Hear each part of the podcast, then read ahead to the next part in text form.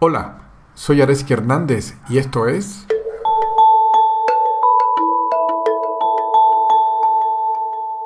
Meditación para la no separación.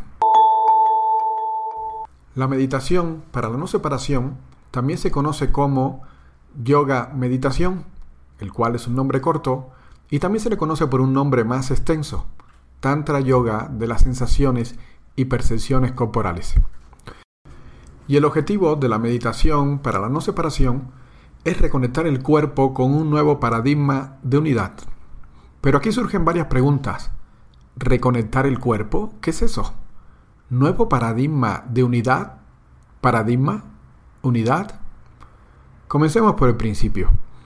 Un paradigma es un término común en el vocabulario científico y se refiere a modelos de conocimientos aceptados por los científicos.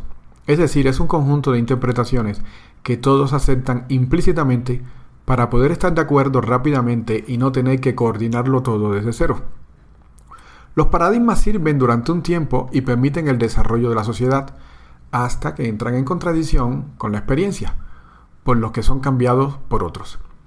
Los paradigmas son partes del condicionamiento social y cultural que todos recibimos durante nuestra educación son un conjunto de creencias compartidas que no se cuestionan. Por ejemplo, la creencia de que la Tierra es plana era un paradigma aceptado por todos, hasta que entró en contradicción con los descubrimientos realizados por los viajes en barco alrededor del mundo. Otro ejemplo de este paradigma es la creencia de que la Tierra era el centro del universo, paradigma que entró en crisis durante la época de Nicolás Copérnico, cuando se demostró que era el Sol el centro alrededor del cual giraban los planetas. Y ahora quiero traerte el paradigma en el cual hemos todos crecido y el cual es parte esencial de nuestra cultura, el paradigma, el paradigma materialista. Este paradigma materialista del mundo es ese que cree que, primero, es el universo con el tiempo y el espacio. Segundo, es la materia contenida en el universo. Tercero, es la vida como un nivel de organización superior de la materia. Cuarto, es la mente como un nivel de organización superior de la vida. Quinto, y por último, es la conciencia como un nivel superior de organización de la mente.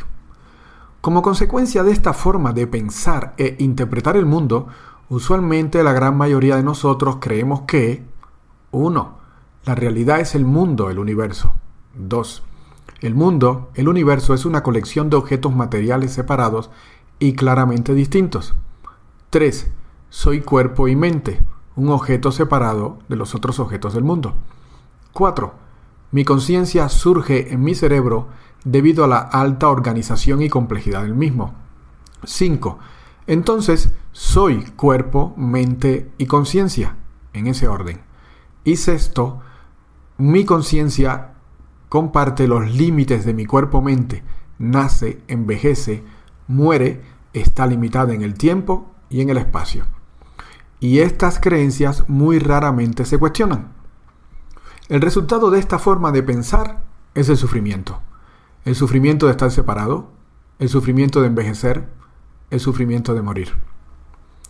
Conocí la meditación para la no separación a través de Rupert Spira, quien enseña el método de la vía directa, que es un método Advaita Vedanta de autoindagación para conocer nuestra verdadera identidad. Rupert Spira señala el paradigma materialista como uno de los condicionamientos culturales que nos llevan a considerarnos una colección de pensamientos, sentimientos y sensaciones al que, al que llamamos yo y que vive dentro de nuestro cuerpo-mente y está formado por nuestro cuerpo-mente. Dentro de este paradigma materialista, la meditación es considerada normalmente como una actividad que yo realizo, considerándome cuerpo-mente separado del mundo. Y esta actividad la realizo para obtener algún tipo de beneficio o lograr un objetivo, ya sea la iluminación, paz mental, liberación, eliminar el estrés, etc. En otras palabras, desde este punto de vista materialista, este ser separado al que le hemos llamado yo es considerado eso que somos y la meditación es considerada como una actividad que hacemos. Sin embargo, la meditación para la no separación sigue un camino radicalmente opuesto. En esta otra forma se considera que meditación es lo que esencialmente somos, y el yo separado se entiende como una actividad de lo que esencialmente somos, es decir, una forma específica de pensar, sentir, actuar y relacionarnos. No estamos sugiriendo de ninguna forma que los otros tipos de meditación no sean útiles. Tienen un importante papel en la vía progresiva, pero en nuestro caso, en la vía directa, la meditación no es considerada como ningún tipo de actividad. Meditación es lo que somos, no lo que hacemos, dice Rupert Spira. En esta aproximación, la meditación no tiene nada que ver con ninguna actividad, por ejemplo, enfocar la mente, observar, entrenarnos en estar quietos u observar nuestra respiración. En esta aproximación, la meditación es simplemente ser, simplemente ser la presencia consciente que siempre somos. Ahora déjame ser un poco más preciso con el objetivo que mencioné inicialmente, el objetivo de la meditación para la no separación.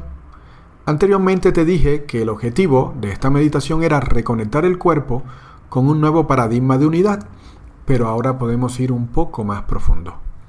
El objetivo de la meditación para la no separación es descubrir racionalmente y vivirlo desde el cuerpo que nuestra verdadera esencia es pura presencia consciente ilimitada.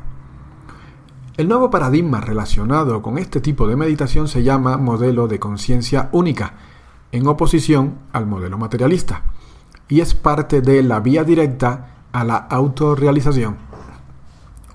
En próximos episodios del podcast te hablaré de este modelo de conciencia única y de la vía directa. Ahora concentrémonos en cómo lograr el objetivo de descubrir racionalmente nuestra verdadera esencia, conciencia ilimitada, y vivir desde el cuerpo este entendimiento a través del Tantra Yoga de las sensaciones y percepciones corporales, que es el nombre extenso de este tipo de meditación para la no separación. Existen diferentes formas de abordar racionalmente, a través de un análisis riguroso, nuestro condicionamiento mental que nos lleva a creernos seres temporales, finitos, que tienen una vida en el cuerpo y que estamos separados del mundo. En yoga meditación usamos la vía del razonamiento basado en la experiencia. Esto es el razonamiento que viene de nuestra experiencia directa, en oposición al razonamiento basado en un sistema de creencias. La intención es explorar y exponer la falsedad de las creencias en la separación y la finitud de nuestra vida. Sin embargo, realizar el razonamiento basado en la experiencia no es suficiente. De la misma forma que las creencias en nuestras limitaciones y separación toman posición en nuestra mente, igualmente lo hacen los sentimientos a nivel del cuerpo, dando lugar a reacciones automáticas y a la forma en que nos relacionamos con nosotros mismos y con los demás. No solamente creemos yo soy un ser separado, temporal y finito que vive en el cuerpo, sino que también lo sentimos. Capas más claras y otras más sutiles de estos sentimientos echan sus raíces en el cuerpo a lo largo de los años, dando lugar a la sensación de carencia, culpa, no merecimiento, y resistencias que usualmente tenemos. Es por esto que en yoga, meditación, también hacemos una exploración y contemplación de las percepciones y sensaciones corporales para liberar al cuerpo de estos sentimientos autoimpuestos de carencia y separación.